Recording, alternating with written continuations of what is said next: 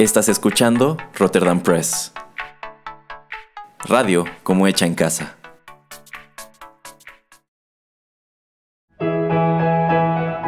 Rotterdam Press presenta Arena Rocky Metal.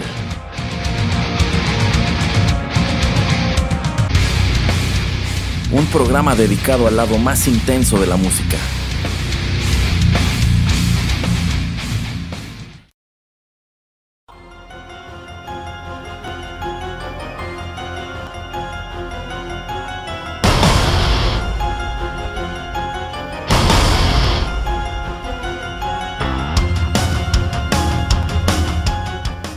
Hola, qué gusto saludarlos de nueva cuenta a través de los micrófonos de Rotterdam Press y darles la bienvenida a la emisión 33 de Arena, el lado más intenso de la música. Les recuerdo, antes de que se me olvide mencionarlo como siempre, que si acaso SoundCloud no es su plataforma favorita para escuchar podcasts, ahora también pueden suscribirse a nuestros contenidos en iTunes, Google Podcasts, TuneIn Radio, iVox, Castbox y otros servicios. Y por supuesto, no olviden que absolutamente todos los programas que hemos realizado en ya pronto dos años están disponibles aquí en el canal para que los consulten cuando lo deseen. Y bueno, hoy por fin toca abordar a una banda que me solicitaron casi desde que arrancó este programa. Se trata de Nightwish. Esta banda originaria de Finlandia es quizá el acto musical más exitoso que ha arrojado dicho país y es uno de los más destacados del metal sinfónico. Sin bronca, ellos son uno de los top 5 de dicho género y es una de las agrupaciones que hace ya más de 20 años estableció su sonido. Y al mismo tiempo son un acto que pese a su longevidad pues ha mantenido una alineación bastante estable. Todos estos años después solamente cuentan con tres ex integrantes, lo cual no es poca cosa. Si bien, como todos sabemos, la salida de dos de ellos, vaya que sacudieron las cosas entre sus fans. Y para esta emisión, antes que ponerme a elegir las canciones, la verdad es que utilicé las que algunos de ustedes escuchas me recomendaron en redes sociales. Y si bien no puedo programar todas las que mencionaron, sí traje las siete, y sí, siete, las siete más votadas. Así que hoy nos aguarda un muy buen rato de música y en vista de ello, vamos con la primera canción y regreso con ustedes.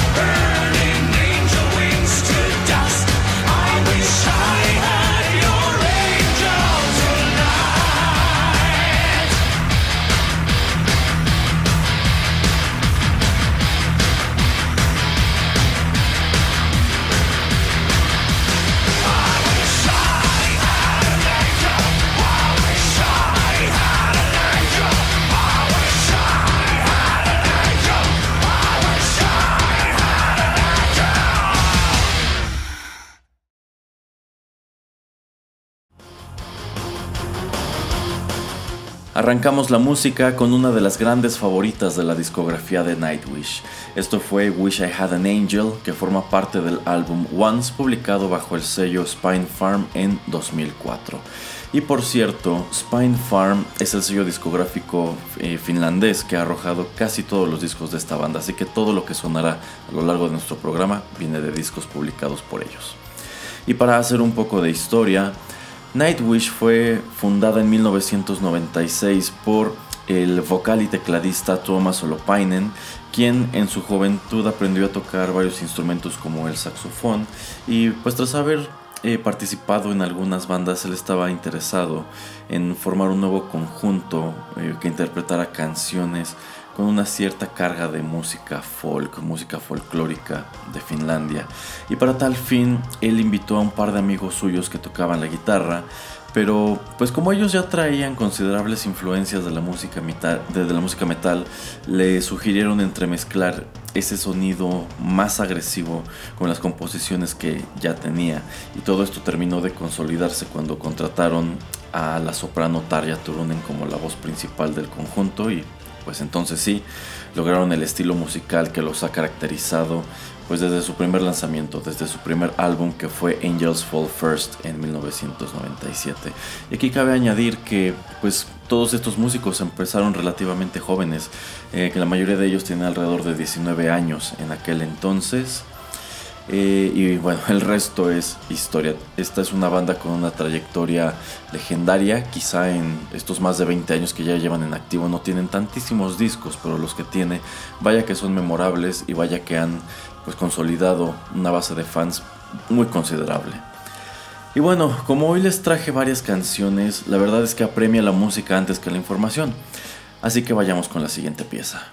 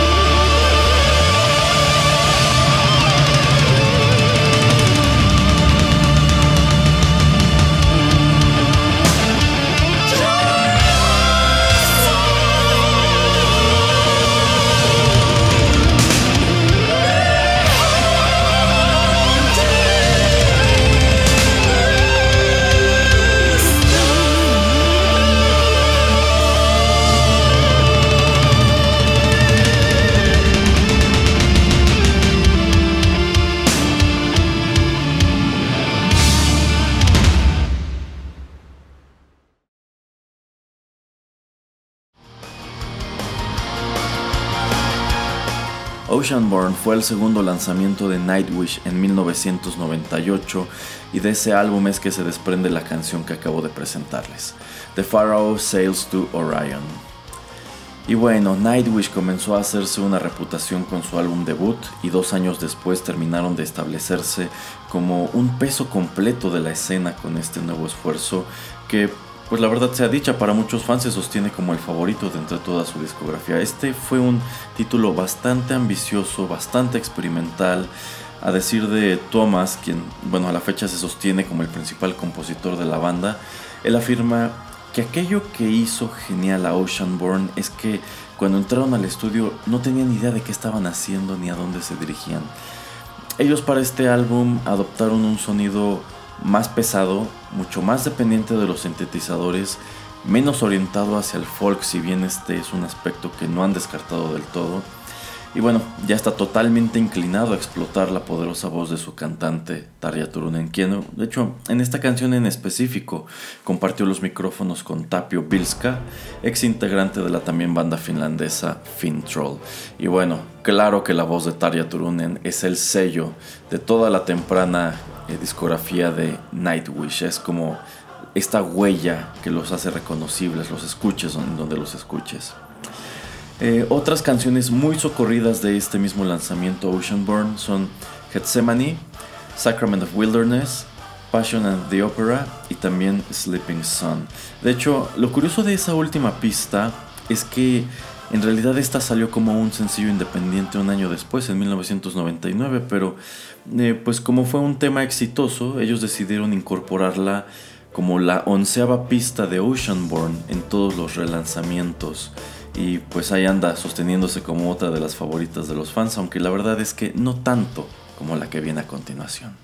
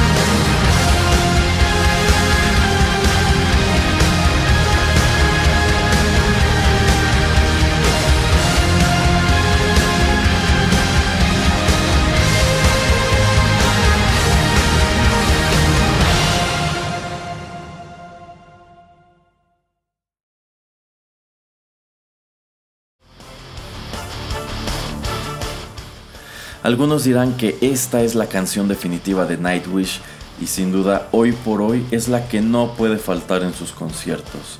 Nemo, que se desprende también del álbum Once de 2004.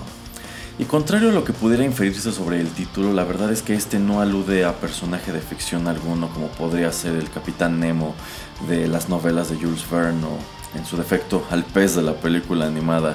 Eh, Thomas Olopainen ha explicado que, al menos en este contexto, Nemo es la palabra latina que significa nadie y que esta canción va de eh, pues la incertidumbre o inseguridad que él ha experimentado todo a lo largo de su carrera. Y Once es hasta hoy el disco más vendido de entre cuantos ha arrojado Nightwish y a su vez figura entre las producciones discográficas más costosas que se han realizado en Finlandia. Este disco tuvo un presupuesto de aproximadamente un millón de euros con todo y los videos musicales, que igual son de los más destacados en la historia de la banda. El de Nemo precisamente eh, podría contar como una superproducción dentro del metal sinfónico, si tomamos en cuenta que hay muchas bandas de este género que la verdad pues no son de grandes presupuestos. Yo considero que este álbum, Once, es monumental, igual que lo fue la gira subsecuente que eh, se llamó Once Upon a Tour y culminó con un eh, concierto en Helsinki que se grabó como el álbum en directo End of an Era, que de hecho eh, presenta de paso algunas de las mejores versiones en vivo de los éxitos de la banda.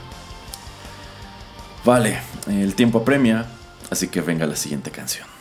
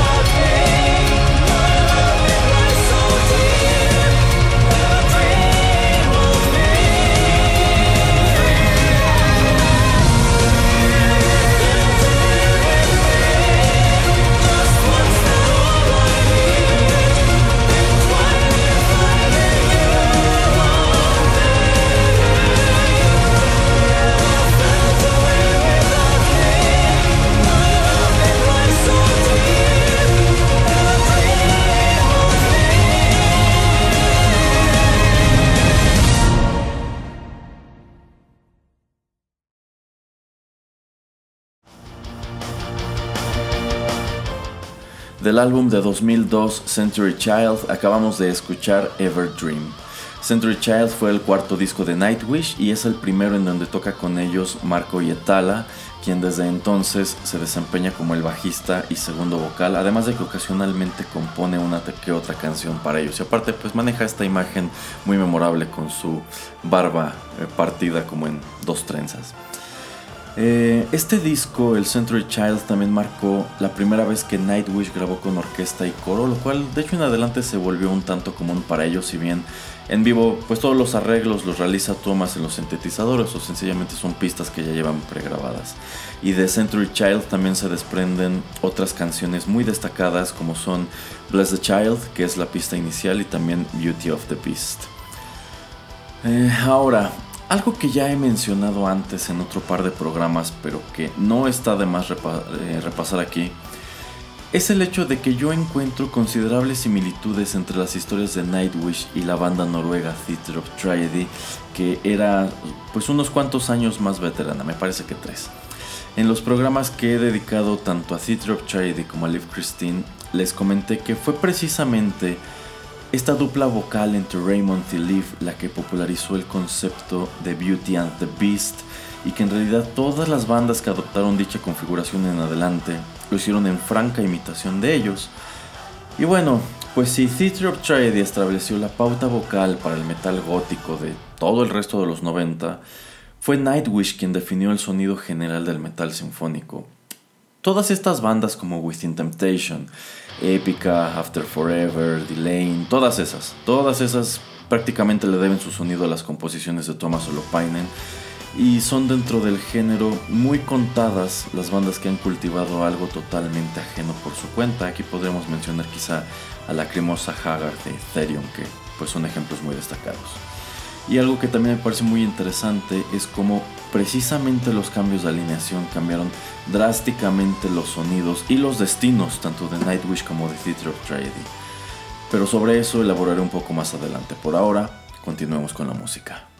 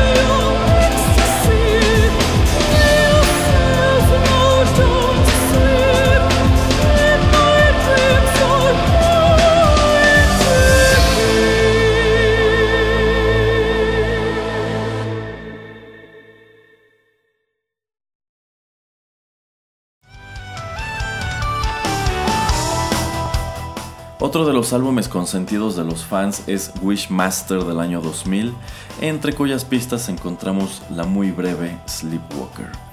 Este fue el tercer lanzamiento de Nightwish y cuenta con algunos temas muy poderosos como She Is My Sin, Dead Boys Poem que está padrísima y también la titular Wishmaster que la verdad hacia el año 2000 se convirtió en una de las canciones más difundidas de la banda. Cuando, por ejemplo, cuando tú los buscabas en algún programa P2P, que eran estos programas que utilizábamos en aquel entonces para descargar música, pues uno de los resultados que más aparecía era precisamente Wishmaster. Incluso hubo un tiempo que abundaba o se la encontraba con facilidad en estas como recopilaciones de metal noventero que podías comprar como en los tianguis o en los mercados.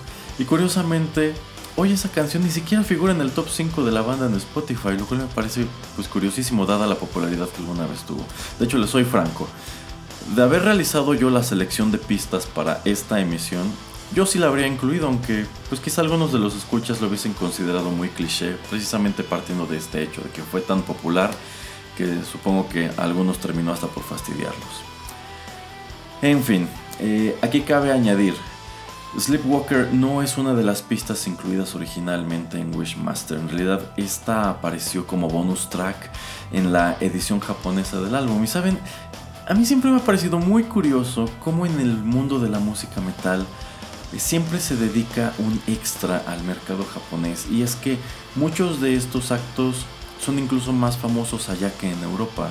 incluso es de, notar que eh, algunos de ellos también reservan sorpresas interesantes para América Latina y en especial para México. ejemplos clarísimos son Therion y Haggard, dos bandas que son muy populares en el mundo de habla hispana y que han grabado álbumes en vivo precisamente en la Ciudad de México. Bueno, pues la música continúa y estoy totalmente cierto de que no me habrían perdonado omitir lo siguiente, así que suban el volumen, presten atención y yo regreso en 10 minutos.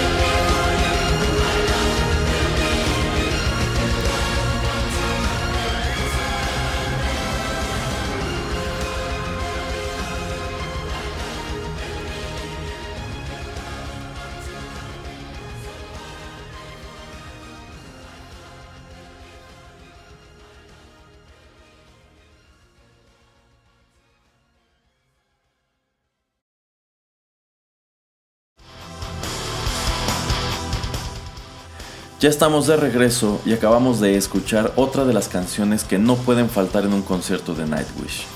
Ghost Love Score, que también forma parte del álbum Once.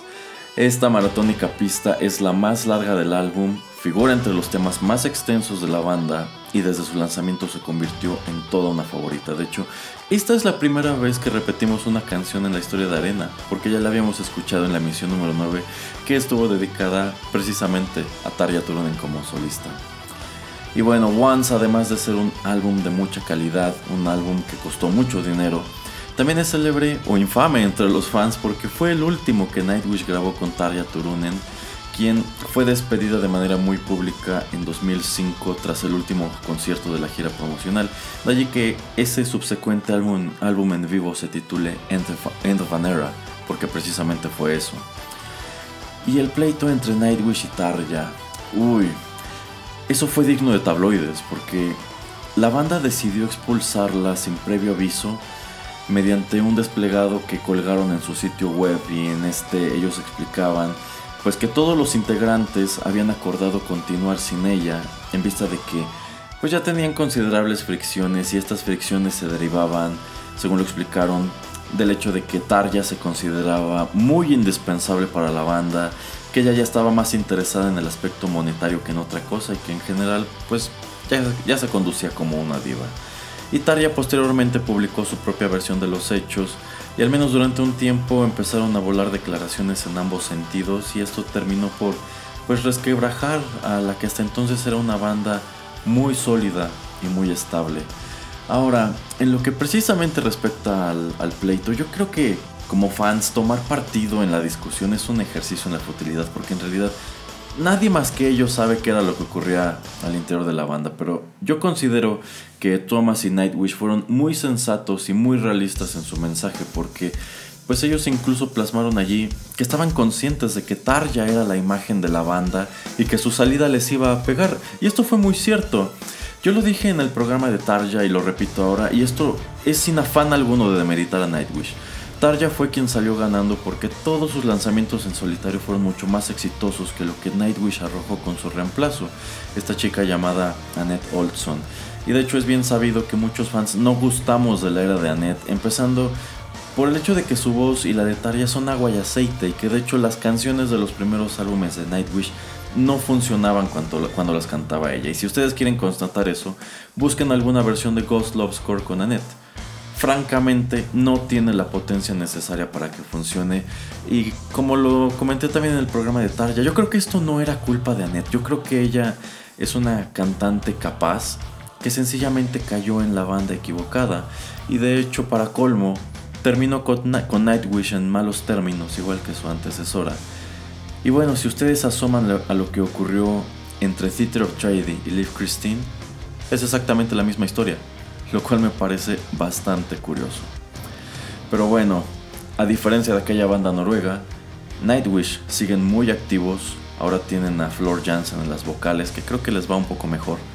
Y de hecho incluso ya anunciaron un nuevo álbum que estaría apareciendo para el año 2020. Por cierto, eh, si ustedes quieren escuchar una versión de Ghost Love Score que algunos consideran superior a la del álbum, busquen la que viene incluida en End of an Era. Y ahora que ya mencioné a Flor Jansen, pues un tema de infinito debate en los cajones de comentarios de YouTube es quién canta mejor Ghost Love Score, si Tarja o Flor.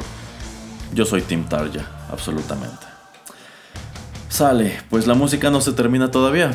Vamos a escuchar otra favorita de Nightwish con Tarja Turunen.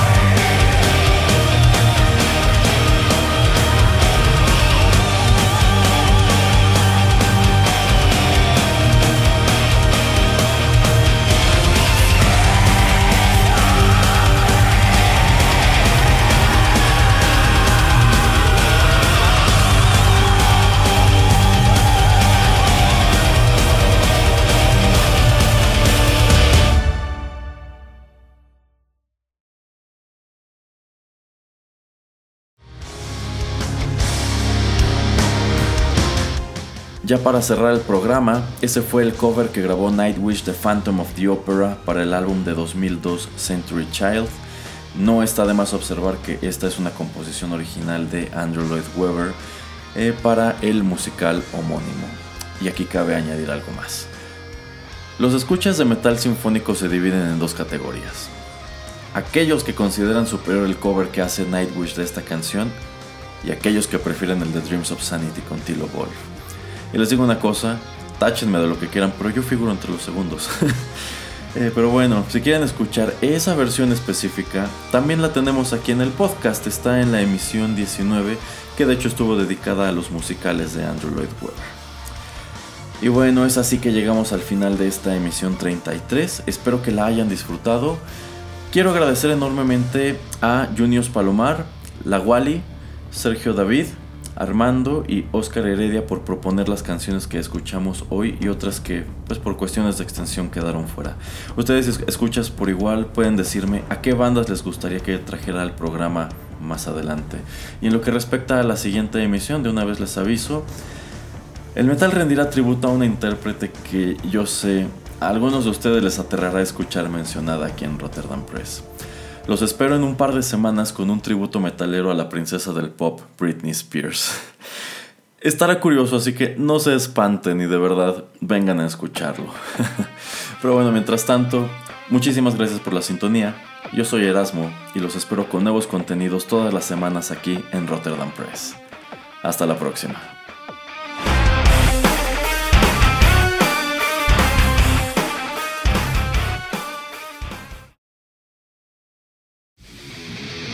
Esto fue Arena. Te esperamos en una emisión más, aquí, en Rotterdam Press.